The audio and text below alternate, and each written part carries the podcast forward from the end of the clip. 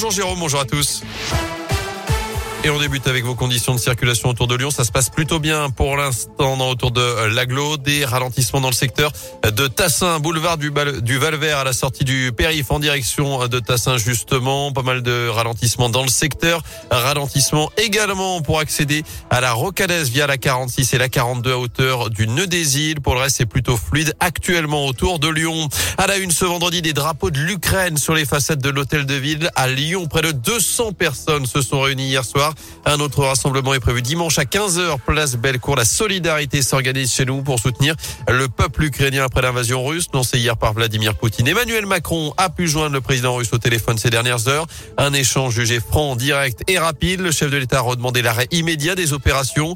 Il a également annoncé par ailleurs un renforcement des sanctions européennes à l'encontre de Moscou à l'issue d'un sommet des dirigeants européens, alors que la France va également accélérer le déploiement de soldats en Roumanie, pays de l'OTAN frontalier avec l'Ukraine. Sur place, de nouvelles explosions ont justement été entendues cette nuit à Kiev. La mobilisation générale a été décrétée dans le pays.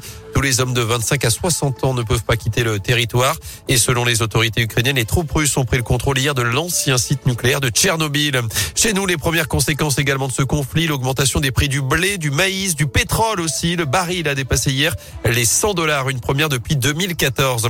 Conséquences également sur le monde du sport. Tony Parker a annoncé hier soir que l'Asvel n'ira pas en Russie la semaine prochaine en Euroleague. Deux déplacements étaient prévus mardi à Saint-Pétersbourg, jeudi à Kazan. Le président Villeurbanais s'est expliqué au micro de Radio Scoop.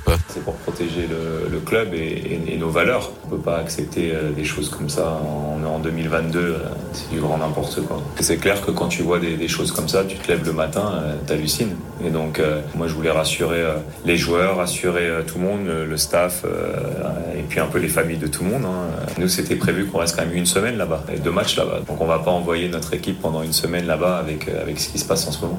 Et une réunion de l'Euroleague est prévue justement aujourd'hui pour statuer sur la suite de la compétition et la situation des trois clubs russes. Réunion aussi de l'UEFA en foot pour notamment officialiser le déplacement de la finale de la Ligue des Champions prévu fin mai initialement à Saint-Pétersbourg.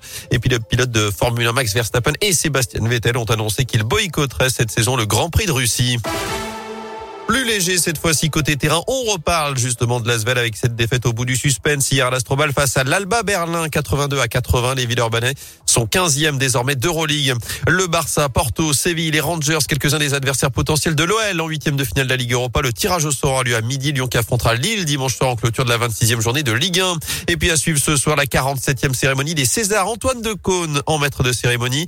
Kate Blanchette recevra un César d'honneur. Et puis il y aura aussi des hommages aux disparus, notamment Gaspard Huliel et Jean-Paul Belmondo. Les Césars, c'est à suivre à partir de 21h ce soir à l'Olympia. Merci.